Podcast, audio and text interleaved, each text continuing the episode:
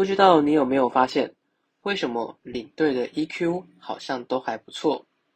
常常听到一些尖酸刻薄的话，他们也能巧妙的应对，让你时时刻刻享受着旅游带来的快乐。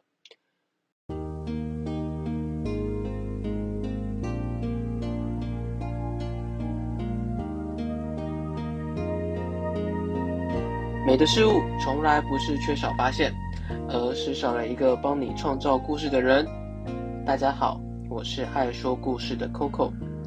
在疫情前，大家应该都有跟团旅行过吧，或是跟亲朋好友自由行吧。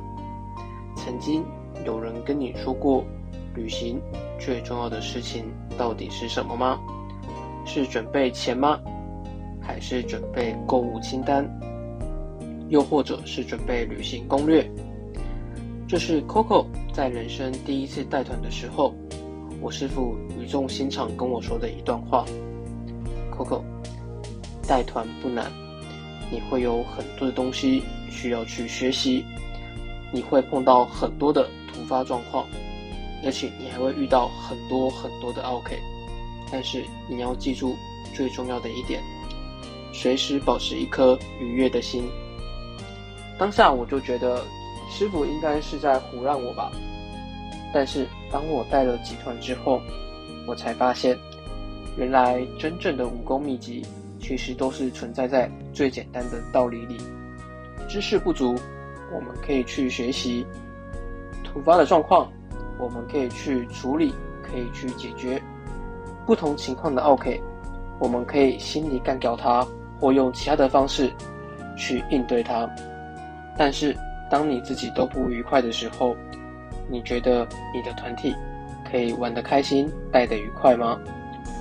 爱因斯坦曾经讲过：“真正的笑，就是对生活乐观，对工作快乐，对事业兴奋。”而这段话也深深的烙印在我的心中。再往后，不管是带团的生涯里，或是生活上，以及工作上。我也时时刻刻谨记着这句话。你们知道为什么大部分的领队 EQ 好像都还不错吗？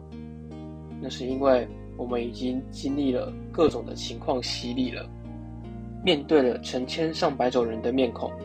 像我自己本身就带过老板、总经理、工程师、老师、学生、作业员、创业老师、医生、护士等等。也遇到过了各种的突发状况，像是基本的签证没过滞留机场，护照不见，或是车祸赶不上饭店。我还遇到过导游自称是时间管理大师，以及在国外做过笔录的情况等等。那今天呢，就先跟大家来聊一下，这是我刚开始带团的时候遇到的故事。还记得当时我还年轻。这也是我第二次去带国外的学生交流团，因为是学生嘛，总是要多一些的照顾，所以我们都会派遣两位领队跟着团体走完全程。那我是属于第二位副领。这趟行程呢，就是去走一下万里长城，然后再前往北京参观一下故宫，以及做一些城市的观光，然后再搭乘卧铺火车前往内蒙古呼和浩特。再到鄂尔多斯去做一个学生的交流，最后搭卧铺火车回到北京，搭机返台。那主要的内容就是会体验一下蒙古包、篝火晚会，以及一个辽阔的草原，还有学生们互相的交流跟寄宿家庭的生活。行程看起来很简单，也很轻松，对吧？我跟你们想的一模一样，而且这个地方中文还会通。所以应该是不会有什么问题。没想到这却是我噩梦的开始。这趟旅程真的是全程高能，惊险不断，刺激连连，每天都有新的乐趣。在行程的第二天，我们就有房间闹鬼，请听我娓娓的跟你道来。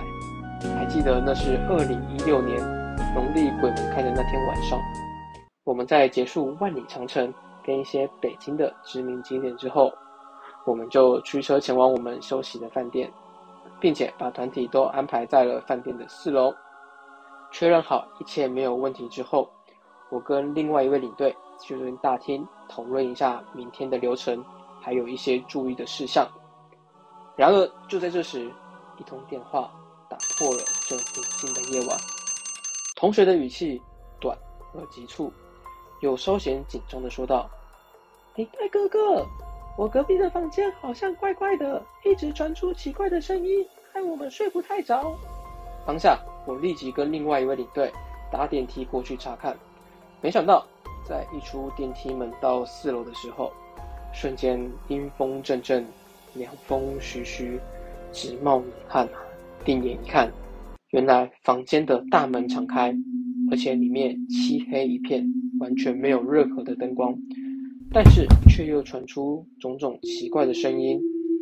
在靠近房间的当下，还闻到了一种难以言喻的臭味。你们可以想象一下大便的味道吗？但是那个味道比屎还难闻啊！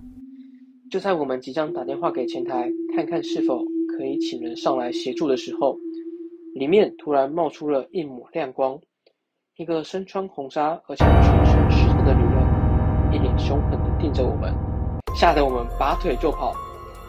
到达大厅之后，我们也快点跟他询问看看是不是在四楼有发生过什么样的事故，还是可以派人先跟我们上去确认一下，到底是怎样的一个情形。没想到回到房间之后，房间里的女人却消失了，但是那股恶臭还是余音绕梁，永永不散。在我们走进房间的时候，被人拍了一下，瞬间我把所有的神明都念了一遍，像什么阿弥陀佛、耶稣基督等等的，只希望他们可以保佑我不要遇到不该死的东西。顺势我也回身踢了一脚。这时我才敢慢慢的回头，却听到一声叫骂：“少年呢？你鞋冲啥小？我不是有看电话跟你讲，电灯坏掉了吗？那你怎么现在才来修？而且还踢我一脚干嘛？”我才发现，原来一切的一切只是一场误会。说真的，做领队其实大部分时候都是要保持冷静，你才可以把事情圆满的解决。因为我后来才发现。这完全就是一场误会，原来是女生洗澡洗到一半，突然停电，所以她只好把门打开在那边等。而至于那股臭味呢，是因为她把袜子泡在水里。我没想到的是，那股味道竟然会比咸鱼甚至比屎还难闻，真的是出乎我的意料。至于那奇怪的声音，是因为太暗了看不到，所以他才会一直不小心撞到墙壁，碰到东西。瞬间，我恍然大悟，果然啊，冲动是魔鬼。我只好把我珍存已久的满汉大餐当做是赔礼贡献了出去，他才愿意原谅了我。这件事情呢，也才圆满的落幕。但是在隔天，不知道是不是冥冥之中有股力量在操控着我，隔天我就立即发了高烧了。那也因为下午就要搭乘卧铺火车前往内蒙，我只能先吃个退烧药。看看有没有效果。不得不说，前往内蒙的火车风景是真的很漂亮，而且景色辽阔，看了真的是让人心旷神怡。在抵达内蒙的呼和浩特的时候，因为我高烧持续不断，没有一个退烧的效果，我就想，好吧，趁着中午的时候找个当地的药局买买看药，看会不会比较有效。一进门，我就立刻跟老板讲，老板。给我来两瓶最强的治疗发烧的药。我就看到老板先是愣了两眼，然后转头，噗嗤一笑，心里一定在暗想：哎，又有一个白老鼠进来了。不过我也没有办法，只能死马当活马医了。随后老板就扔了一瓶药给我，说早晚各一次，明日即可大病初愈。当时的我就这么深信不疑，果然。我还是太年轻了，也觉得实在对不起我的国文老师啊，连字典里面都有的解释，我就这样直接帮他验证了，什么叫做蒙古大夫。就这样，我持续烧到回到台湾后的第三天，我才慢慢的康复。好了，今天就先分享到这边，下次呢再把内蒙的后续跟大家分享，包括一些主办的状况，还有在什么时候。去到鄂尔多斯跟女朋友告白，可以跟你增加成功的几率。你可以跟他聊一下，还有后面发生的一些寄宿家庭的一些趣事，还有跟其他学校交流的一些有趣的事情。这边我都会在下一集再把它持续的跟大家聊一下。那如果说您对于埃及有兴趣的话，我之前有写一些关于埃及的往事，有兴趣的朋友也可以在下面点一下链接进去了解一下。